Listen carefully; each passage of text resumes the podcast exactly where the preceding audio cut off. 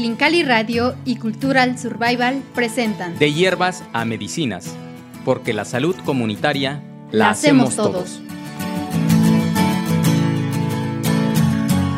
Hola, ¿qué tal? Bienvenidas, bienvenidos a este su programa de hierbas a medicina, porque la salud comunitaria la hacemos todos. Es un verdadero placer acompañarles. Mi nombre es Alma Leticia Benítez.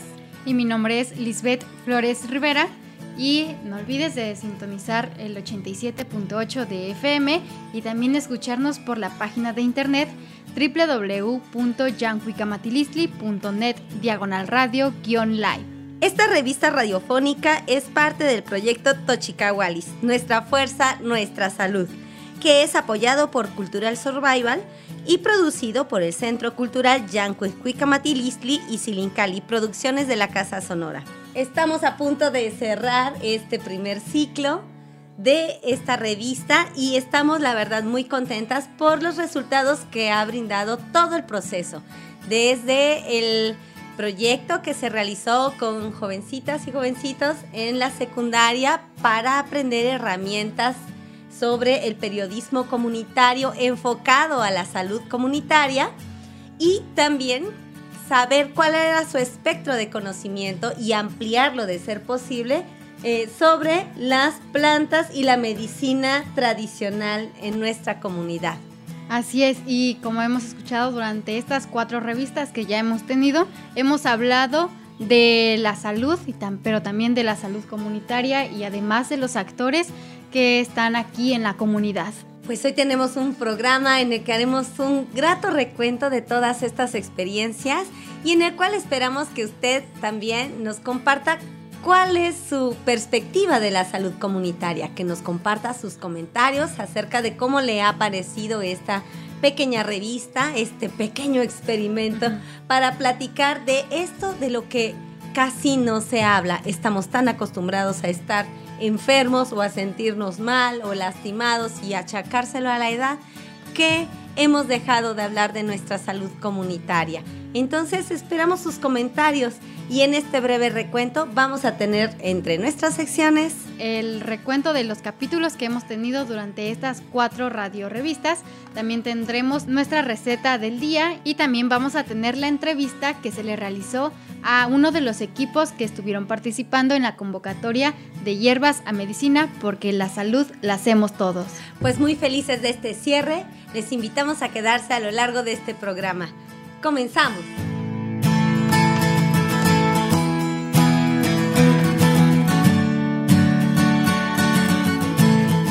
Liz, pues estamos llegando al final de esta pequeña temporada de nuestro programa de plantas a medicina porque la salud la hacemos todas y todos.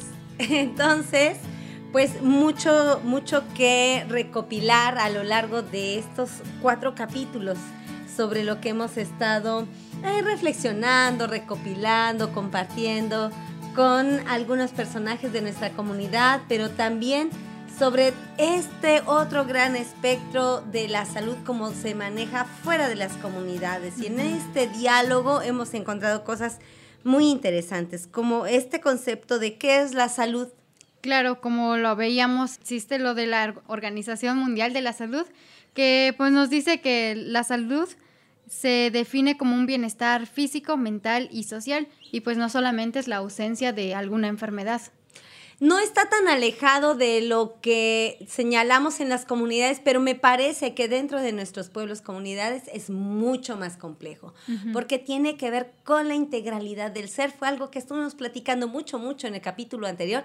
Tiene que ver con la integralidad del ser, con nuestra mente, nuestra alma o espíritu o ser, como cada persona quiera denominarlo, como en cada cultura se le llame, y por supuesto el físico que lo contiene pero cómo este cuerpo individual empieza a tener una referencia y un impacto en los cuerpos que tiene en su entorno, es decir, nuestro núcleo familiar, luego nuestra familia extendida y luego nuestra comunidad. Cómo el hecho de que nosotros estemos en salud o en enfermedad siempre va a tener un impacto relevante dentro de nuestra comunidad. También hemos visto cómo es que todo se hace en comunidad y cómo es que también se involucra a la familia, a los amigos y hasta a los compadres.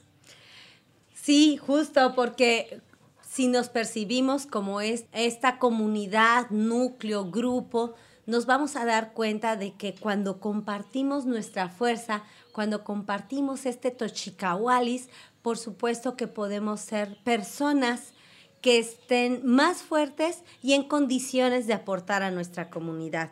Esto tiene que ver con lo que nosotros desde nuestros pueblos estamos concibiendo como pilares, como los elementos fundamentales que van a crear una buena condición de salud. Y no nos estamos refiriendo nada más al tema de las enfermedades comunes, como que tiene un problema de asma, de tos, le duele su cabeza, gastritis, colitis y todas estas citis, sino que vamos a estar hablando acerca de cómo nuestra salud comunitaria también tiene que ver con un desarrollo social, emocional, sensorial, cómo nos vamos construyendo como comunidad, cómo vamos haciendo la transferencia de conocimientos de una generación a otra para que lo que prevalezca esto, esto, que nosotros señalamos como Tochicahualis también tiene que ver con nuestra cultura, con nuestra identidad. Y dentro de este compartir de saberes vamos a encontrar a los actores de la salud comunitaria,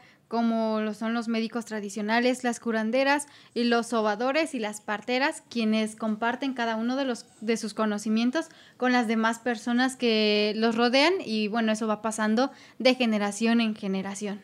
El papel relevante que comentábamos tuvieron durante la pandemia de a muchas personas mantenernos centrados, mantenernos en paz, darnos eh, posibles soluciones frente al aterrador panorama que estábamos enfrentando. Porque bien señalábamos, muchas personas no es ni siquiera que hubieran muerto del virus, murieron del pavor que tuvieron frente al virus, porque les subió la presión, porque tuvieron un infarto, porque no había médicos en la comunidad que atendieran la emergencia y que al final nos dejaron solos. A nosotros sí nos dejaron solos, nos dejaron aislados como comunidad, nos pusieron un cerco como pueblo indígena que desafortunadamente aquí nos remite nuevamente a estos temas de discriminación. Y frente a la discriminación se abre esta luz maravillosa de nuestra salud y de nuestro conocimiento ancestral que lo trae de boca a boca estas personas que han dedicado su vida para ir haciendo estas recopilaciones y para compartirlas con las demás personas y que ante todo pensaron en un elemento que estuvo por allí sonando, sonando a lo largo de los cuatro capítulos, que era el servicio y que no le dedicamos, creo yo, el tiempo suficiente en los anteriores episodios. Hablábamos del servicio, lo que nos comentaban también las personas a quienes fuimos a entrevistar, por ejemplo, el caso de Juan Carlos, quien nos comentaba que desde muy temprana edad él se acercaba con su abuela a ver cómo realizaba los partos, cómo es que recibía a los niños y aunque en algunas ocasiones a él no se le permitía estar presente durante el parto, sí este su abuela compartía con él ese conocimiento, también con las demás compañeras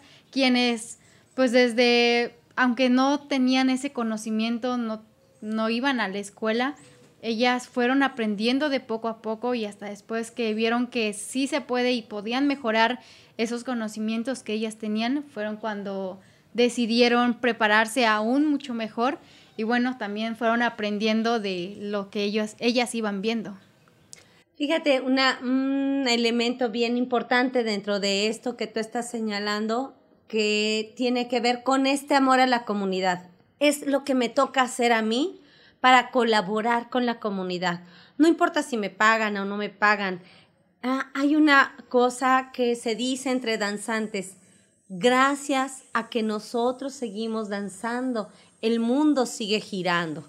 Yo diría que cada persona que trae a colación, que trae a recuento, que trae al, al contexto vivo su conocimiento ancestral, ayuda a que este mundo se siga moviendo, a que este mundo se siga construyendo, sin importar más nada.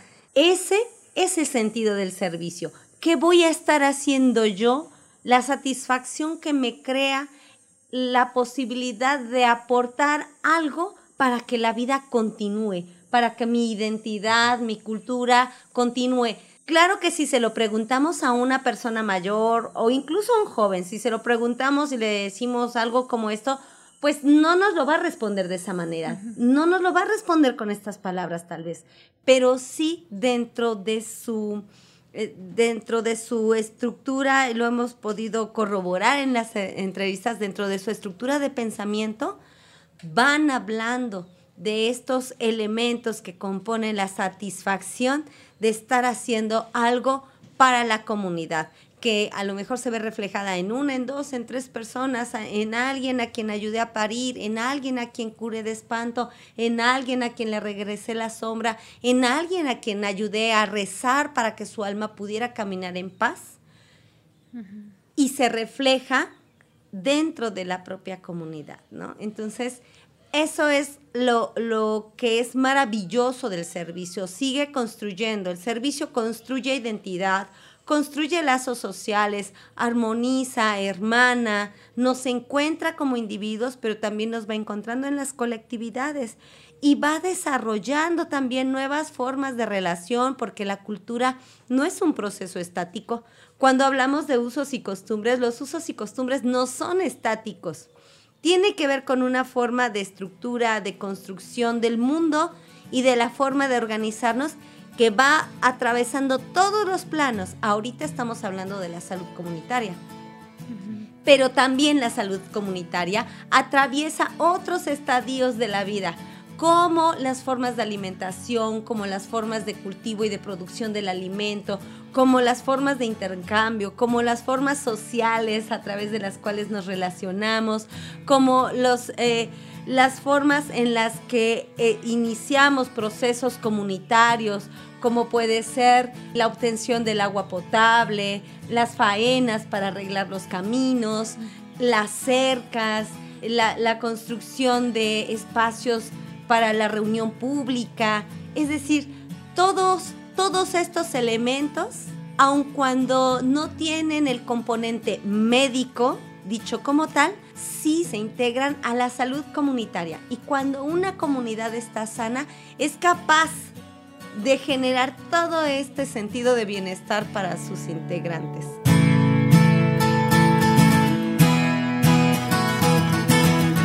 Y desde las formas de diagnosticar de cada una de estas personas, desde la forma de observar, eh, cada uno tiene sus particularidades, esta forma de ver el cuerpo y las almas, ¿no? Por ejemplo, ¿cómo nos diagnosticaba Juan Carlos? Juan Carlos mencionaba que para hacer el diagnóstico él utilizaba el copal. Todo lo que nos iba diciendo lo relacionaba a la medicina que nosotros conocemos, ¿no? Con los médicos. Él decía que utilizaba el copal como si fuesen, en este caso, los rayos X que él veía a través de la persona. ¿Y cómo es que veía? Platícanos un poco. Nosotros no estamos aquí contigo. ¿Cómo tú podrías hacernos visible esto que es como invisible? Pues él nos mencionaba que encendía el copal y entonces eh, el humo que echaba pues ponía a la persona detrás del copal y entonces como que iba haciendo un rezo, iba viendo detrás de la persona. Vamos a escuchar.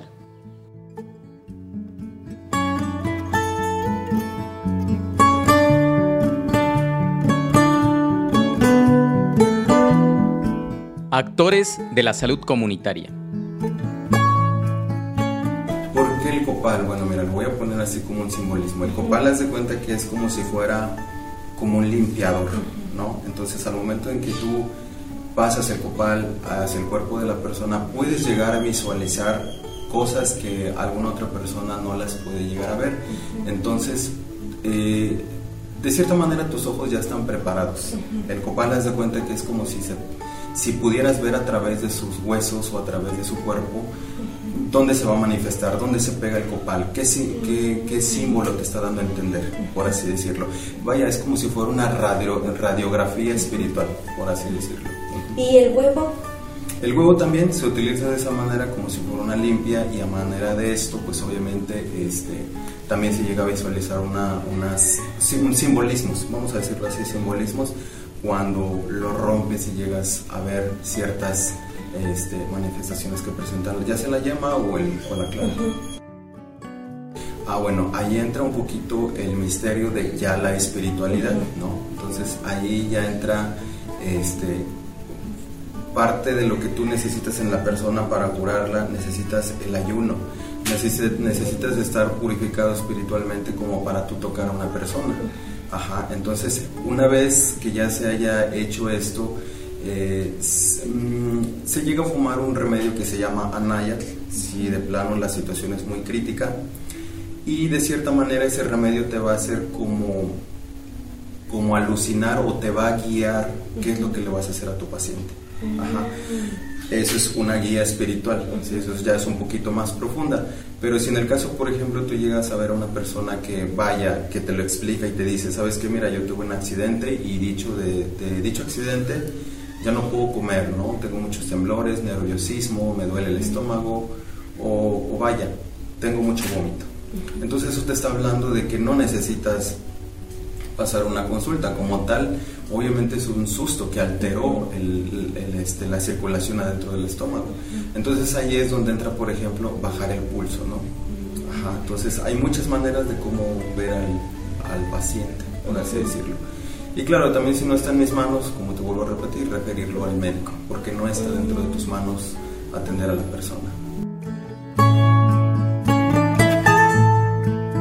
Qué hermosa forma de ver la vida, de, de concebirnos como cuerpo, como almas, eh, que tienen este, este maravilloso contenedor, que es el que se hace visible, pero como todo lo otro que va sucediendo en nuestras vidas nos va haciendo entrar en desequilibrios, no deja de ser paradójico, es decir, es muy hermoso cómo lo narras, muy interesante cómo hace estas analogías, pero al mismo tiempo no deja de ser pues impactante, ¿no? Que estemos pasando por situaciones de salud como las que en un momento dado él atiende por esta vida moderna, por este contexto en el que hoy habitamos y que es difícil de procesar para nuestro ser, para nuestras almas. Y justo lo que nos acabas de comentar nos vuelve nuevamente a la discriminación de los conocimientos de estas personas porque también dentro de las entrevistas nos platicaban cómo es que ahora les piden a las parteras una certificación. Y entonces fue el caso de Norberta quien también nos comentaba fuera de entrevista que por este tipo de situaciones es que ella decidió dejar esta labor que ella hacía porque pues les comenzaban a pedir más papeleos y a ella se le complicaba cada vez más, pero sin embargo ella lo sigue ejerciendo. Hay una violación terrible a sus derechos humanos, a sus derechos culturales, a sus derechos como mujer indígena de ejercerse en su cultura y de ejercer su servicio. Y eso es muy grave. No significa que ella no esté capacitada o que Chin no obtuvo el papelito y entonces ya no está en el club, sino que es una terrible desatención, es una falta enorme del Estado mexicano que no le está apostando a la inclusión de este conocimiento ancestral que ha prevalecido a lo largo de, siglos, ¿no? A pesar de que ella menciona estas cosas malas, para ella tristes, ¿no? Que la, la obligan pues a dejar esto que ella tanto ama, se aferra al trabajo que ella realiza con las personas y aunque ya no va muy seguido a esas capacitaciones, ella a todas las personas quienes se comunican y le piden de su servicio, de su ayuda para poder recibir a un bebé, ella no se niega, siempre está dispuesta a poder ayudar. Ahí tenemos otra vez el tema del servicio. ¿Qué les parece si escuchamos un pequeño recuento de estas experiencias que nos narra Norberta?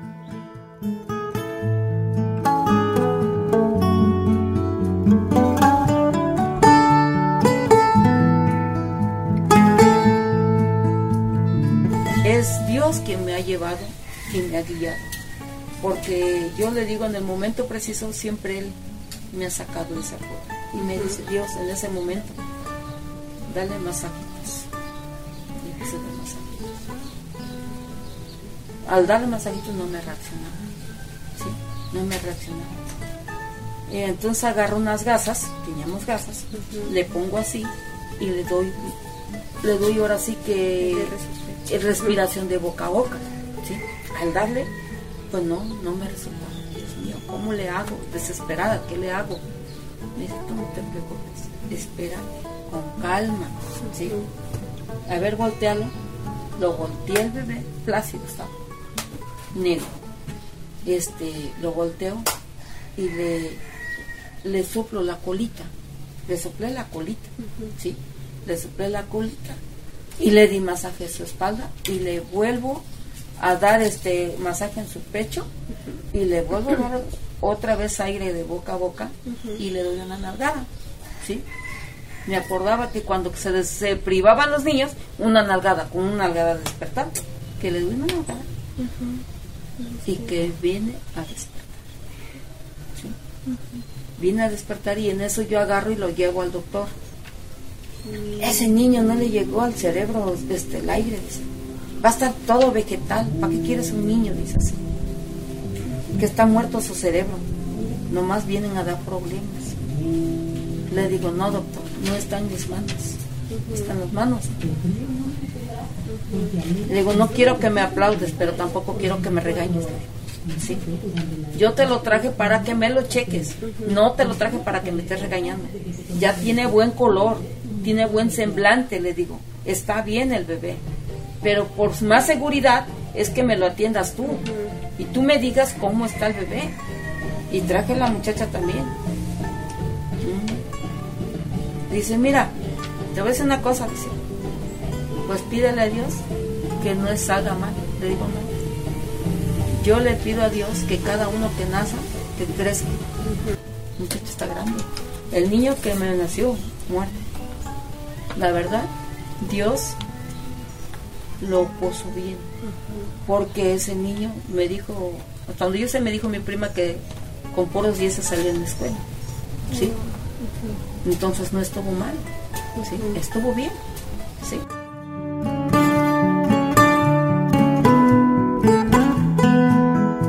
¿Y qué más puede construir una comunidad si no es el amor? Y allí está este maravilloso caso de Aniceta, la forma en la que ella fue desarrollando su, su, proceso de vida en compañía, con su pareja. Allí lo que me encanta es es esto que mucho tiempo no supimos cómo nombrar y que hoy, gracias al esfuerzo de las compañeras eh, latinoamericanas de teorizar, de complejizar y de profundizar en este tema, le podemos llamar feminismo comunitario y vemos esta construcción que se hace en pareja, lejos de una visión patriarcal y que construye comunidad. Y hay una cosa muy bella que en algún momento dijiste, Liz, no se olvidó su pareja de ella, decidieron construirse juntos, ¿no? Y yo digo, decidieron hacer la vida juntos y haciendo la vida juntos hicieron comunidad. Platícanos un poquito. Bien, pues cuando ella nos contaba de cómo es que su apoyó a su esposo para poder tener una profesión, el esposo llegó contento, ¿no? Emocionado porque ya era todo un profesor, pero sin embargo no dejó que esa emoción lo rebasara. Volteó a ver a su esposa y dijo, no, si yo ya estoy preparado, tú también te tienes que preparar, tú también tienes que estar a mi lado. Y entonces al principio hubo una negación de parte de la señora Aniceta porque decía, no, es que mis hijos, o es que qué van a decir las señoras, ay, esa ya está grande y todavía se anda yendo este, que a sus estudios y todo eso. Pero sin embargo, las personas que la apreciaron como su esposo e incluso con las demás parteras que también ya la conocían, pues fueron ese sostenimiento para ella quien le dieron las fuerzas y el ánimo y pues le dijeron que no se dejara llevar por los rumores de las personas. Fíjate otra vez, ¿no? Volvemos, volvemos sobre nuestros pasos, volvemos sobre nuestros pasos, esta construcción colectiva, esta construcción comunitaria, y por eso decimos se fundamenta en el amor yo que te estimo, yo que te aprecio como persona, a lo mejor porque eres mi comadre, porque eres mi vecina, porque me ayudaste a parir, porque estuviste allí cuando yo lo necesité, o simple y sencillamente por empatía, de repente este, este cariño es el que me ayuda a empujarte también, ¿no? A darte esa fortaleza, a decir, sí, puedes hacerlo, puedes hacerlo incluso hasta por todas nosotras, ¿no? Esto que tal vez en este momento yo no puedo hacer por mí, para mí, pero tú sí puedes y, y hazlo por todas, ¿no? Entonces, es muy hermosa esta intención y lo relevante que es también dejar eh, a esas otras voces nocivas fuera de nuestro entorno porque también nos enferman. Es parte de lo que afecta a esta salud comunitaria. Dicen que el chisme y el rumor son de los venenos más letales que existen para la consolidación de nuestras comunidades. Entonces, eh, es importante que lo dejemos de lado y es, es relevante señalar estas historias, ponerlas a la vista y nombrarlas cada vez que podamos, porque hombres y mujeres construimos el mundo. No hay hombre sin mujer, no hay mujer sin hombre, no hay cielo sin tierra, no hay tierra sin cielo. Y es ahí, en el medio, en este punto en el que se reúnen, donde crece la vida. Vamos a escuchar a Aniceta. Aniceta estudió Rojas. ¿Cuántos años tiene usted? 84. Pues yo, antes, antes, pues yo me dedicaba al campo. Del campo, pues, este, mi esposo no quería, pues digamos que se cansaba ahí. Le digo, ¿por qué no estudias? Dice, ¿cómo ya estoy viejo? Le digo, no, viejo son los cerros. Le digo, si quieres, este, pues yo te voy a ayudar. Dice, porque no tenemos dinero, pues vamos al campo, no tenemos dinero, no ganamos dinero. Dice, sí, pues, ¿y a dónde ¿Y, cómo? y ya tenía dos hijos, sí, los dos chamacos. Entonces, y sí, pues verás, sí, te voy a llevar con el profesor Pedro. Entonces dice, bueno, vamos. Y ya lo llevé. Le digo, este, mire, ¿cómo le vamos a hacer? Ah, dice, este, ¿tiene la primera? No, no tengo ni primer año. Le digo, pero primeramente Dios, le digo, lo vas a hacer. Y sí, se inscribió y, este, y lo mandaron que vaya a hacer el examen y la pasó. No tenía ni primaria, nada, nada, pero sí la pasó. Gracias a Dios, a la Biblia. Eso es lo que le ayudó, porque todos los días iba al campo y llevaba su Biblia. Y entonces, gracias a Dios, pues salió. ¿Cómo? Le digo yo lavando ropa, así en casas, planchando, vendiendo, al campo me iba, así me ofrecía, y sí, me daban trabajo. Y así la pasábamos con mis dos hijos. Gracias a Dios terminó ahí la normal. Salió. Dice, pero ahora no nomás yo, también tú. ¿y cómo yo? Yo también no tengo ni no tengo nada. ¿Cómo voy a hacer? Y luego los dos niños. Dice, no, ¿cómo? Dice, tú, hey, vete a aprender si quieres para. Ya, ya vino a la bienestar social rural. Dice, mira, apenas oía, yo no sabía. Pero ve y aprendes primero posible para los niños. Y sí, y empecé ahí. La señora se burlaba. Sí, esta está vieja también. Ahí va bien loca. Y mis cuñadas que me, me, me regañaban también. ¿Qué andas haciendo por allá? Mi hermana te iba a comer. Les digo, primeramente Dios. Y sí, seguí, seguí, Y aprendí. Ajá. Y entonces terminé y me dice la hermana, tú síguele, mamá, síguele. Y vas a ver. Pero iba yo a, me llevaban a Cojutla del hospital. Del hospital íbamos al seguro. Del seguro, aquí, aquí estábamos y aquí ya venía la gente a, inyectarse, ya, gracias a Dios. Entonces, iba yo a hacer allá, me dice el doctor, hija, ¿tú vas a ayudarme? Le digo, ¿de qué? Dice, pues, hoy voy a tener un parto. Le digo, ay, doctor, yo me da miedo, no puedo.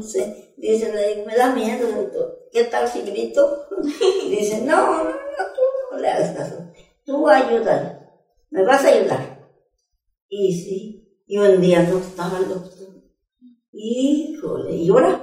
Y ya vino un parto. Pero como ya lo vi como, y ya pues ya viene, ya viene coronando la cabeza del, del bebé.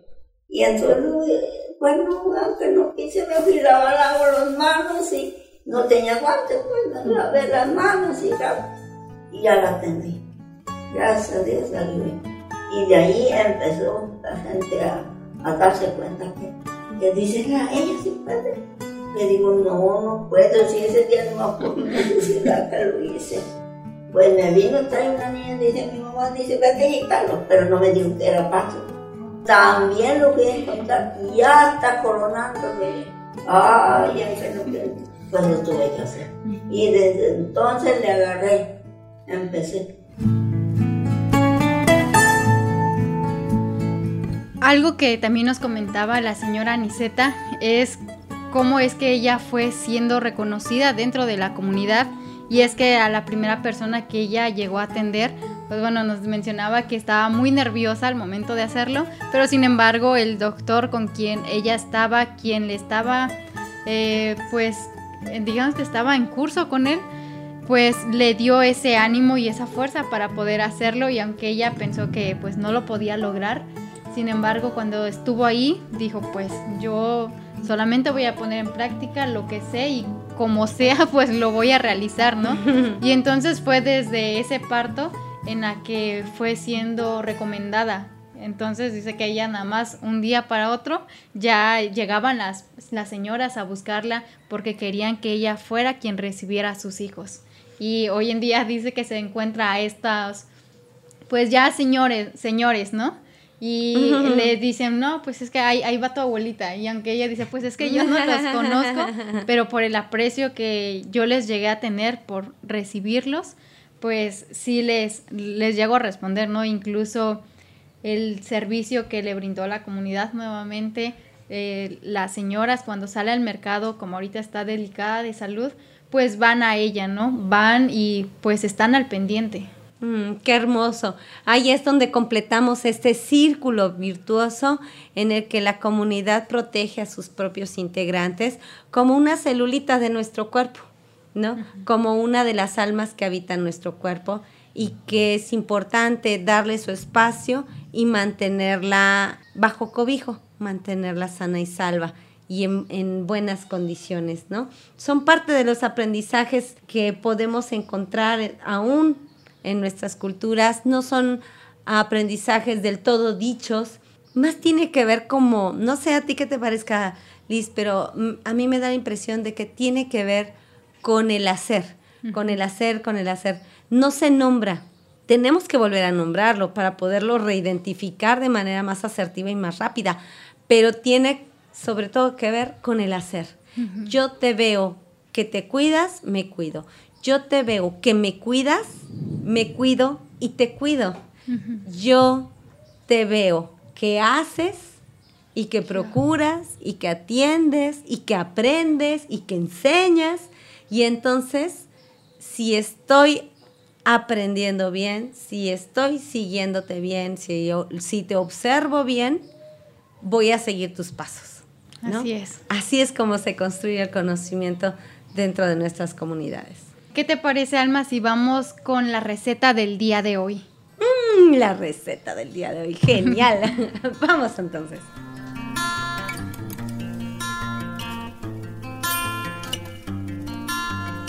La receta del día.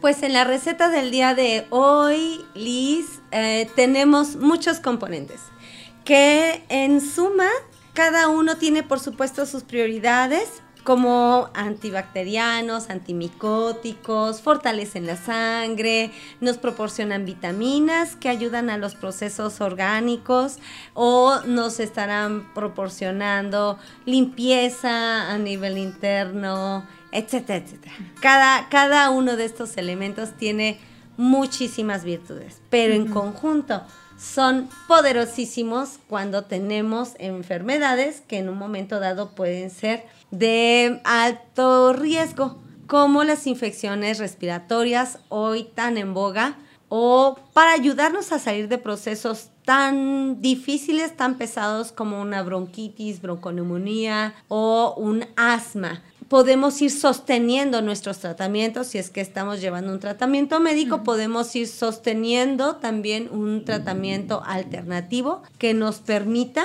poco a poco estar en mejores condiciones de salud. Porque hay que recordar, esto siempre lo dice mi madre, que tu alimento sea tu medicina, que tu medicina sea tu alimento. Pues bueno, es que sí, nuestro alimento, todo lo que debemos de comer debe de ser proteínas y bueno, debemos de quitar ese hábito a los niños de darles solamente las chucherías, ¿no? Porque incluso cuando lloran, pues se nos hace fácil, ah, quiere algo de la tienda, tendáselo. Y como dices, nuestro alimento debe de ser nuestra salud. Claro, y no solo proteínas, vitaminas, minerales, eh, que, se, que, que ayude a los procesos de generación de hormonas en nuestro organismo para que todo esté funcionando como ese relojito maravilloso. Ay, es que de verdad el cuerpo, pobrecito, se queja hasta que de plano ya, ya no puede más, ¿no? Es cuando además ya le estamos haciendo caso y a veces ya en crisis es muy difícil que podamos salir adelante si no es con remedios más radicales como podría ser una operación o el medicamento eh, químico que ya es mucho, mucho más agresivo y arrasa tanto con células buenas como con células malas, ¿no? Bueno, Mike, vámonos ya con la receta del día de hoy. No me corretes, Liz. sí, la receta del día de hoy es un, es como un jugo, como un agua. Eh, ay, la verdad es deliciosa, es deliciosa. Solo les pido, no le tengan prejuicio. Por los elementos que tiene, no le tengan prejuicio. Porque es muy rica. Vamos a necesitar un cuarto de cebolla. Si se puede morada, es mucho mejor. Pero si no, no importa. La cebolla que tengan en casa está muy bien.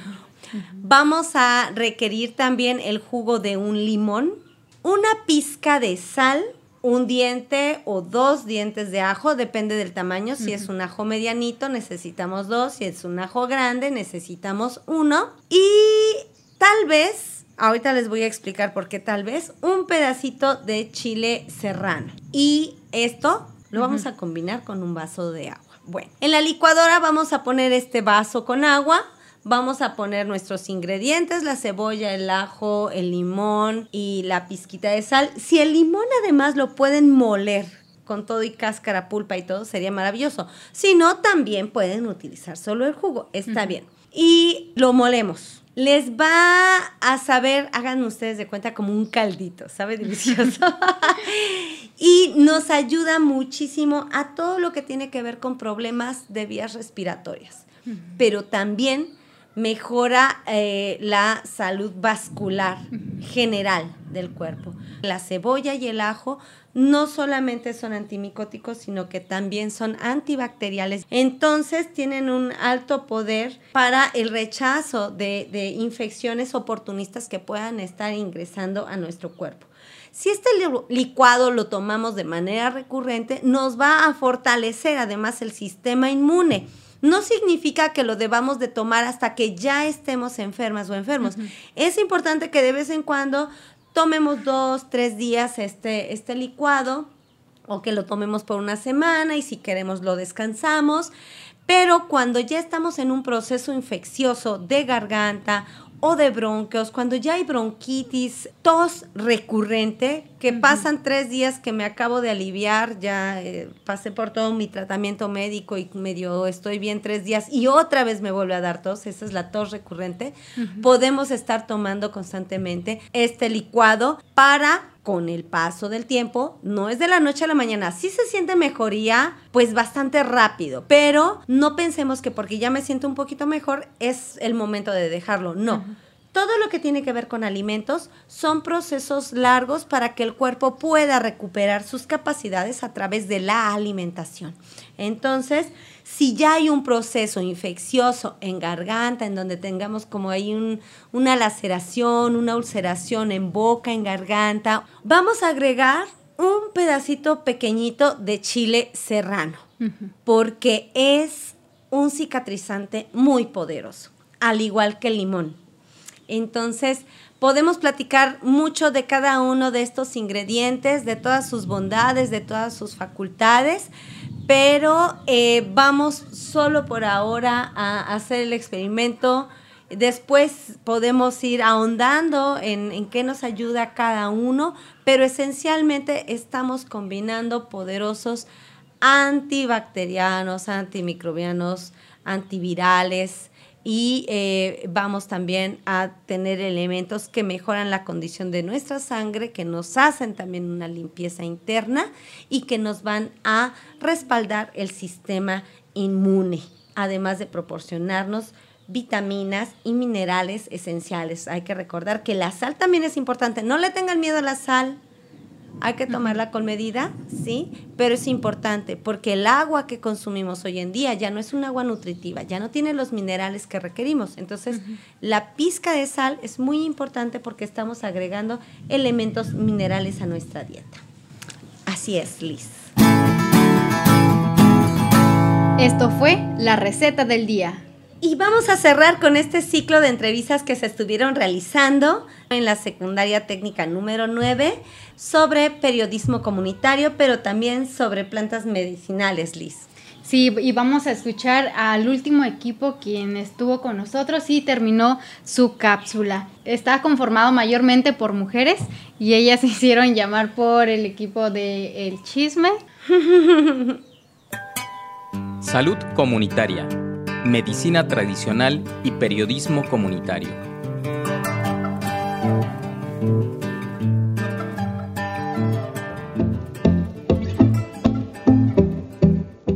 Silincali Radio y Cultura Survival presentan De hierbas a medicina tradicional, porque la salud la hacemos todos.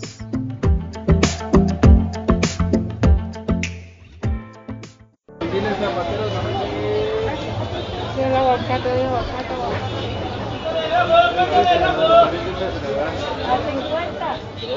era un día temprano, a las nueve y media. Estaba Lisette y Naraí en el centro de Sosocopla, almorzando en un puesto de tacos. El lugar está ubicado justo donde está la primaria y cuando estaban a punto de terminar llega María. Chicas, les tengo un chisme que me pasó en las vacaciones de Semana Santa. ¿Qué pasó? Es que por no ver por dónde camino choqué con un poste y me vio el chico que me gusta. En eso no supe qué hacer.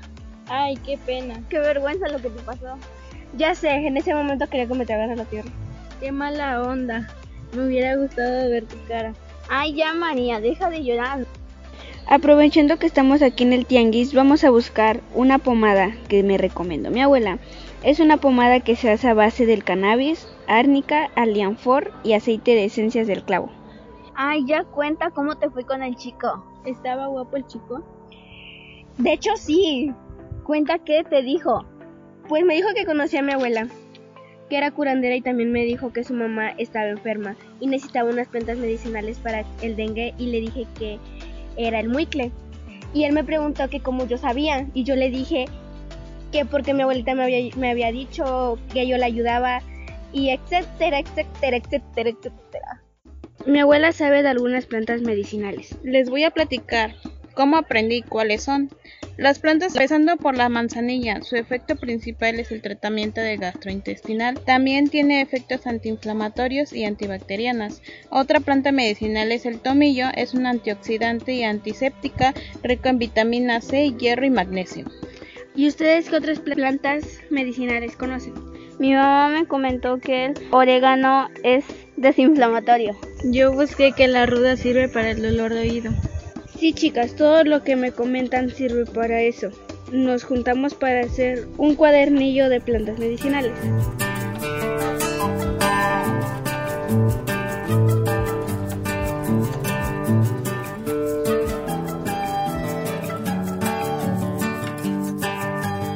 Pues qué experiencia esta, la de poder trabajar con adolescencias, poder acercar herramientas diferentes que les permiten apropiarse del conocimiento. Es decir, estas herramientas de periodismo comunitario, ¿en qué me ayudan en mi vida cotidiana? ¿Qué me ayudan a aprender? ¿Cómo puedo conciliar esto con mi proceso educativo escolarizado? Y esas experiencias son súper interesantes, además de también ir recuperando todo este otro campo de conocimiento que tiene la comunidad, los saberes de la comunidad. Claro, porque como lo mencionaron en las anteriores entrevistas, pues cada uno de ellos ya venían con un conocimiento desde sus hogares que pues fueron recibiendo por parte de sus abuelos y de sus padres. Sí, un, proceso verdaderamente bello. Yo les felicito que hayan eh, hecho esta serie de capacitaciones, un proceso muy relevante y que bueno, por supuesto, Ya tuvimos la probadita de tener a estas jovencitas, jovencitos aquí en cabina, de tenerlos al frente de los equipos y de las herramientas. Esperamos tenerlos más de fijo, más seguidos, haciendo producciones sobre los temas que ellos consideren relevantes. Los queremos como actores y actoras sociales. claro, y esperamos que pues se puedan animar para venir a hacer producción aquí a la estación de radio. Pues con esto despedimos nuestra revista del día de hoy, el último de esta serie.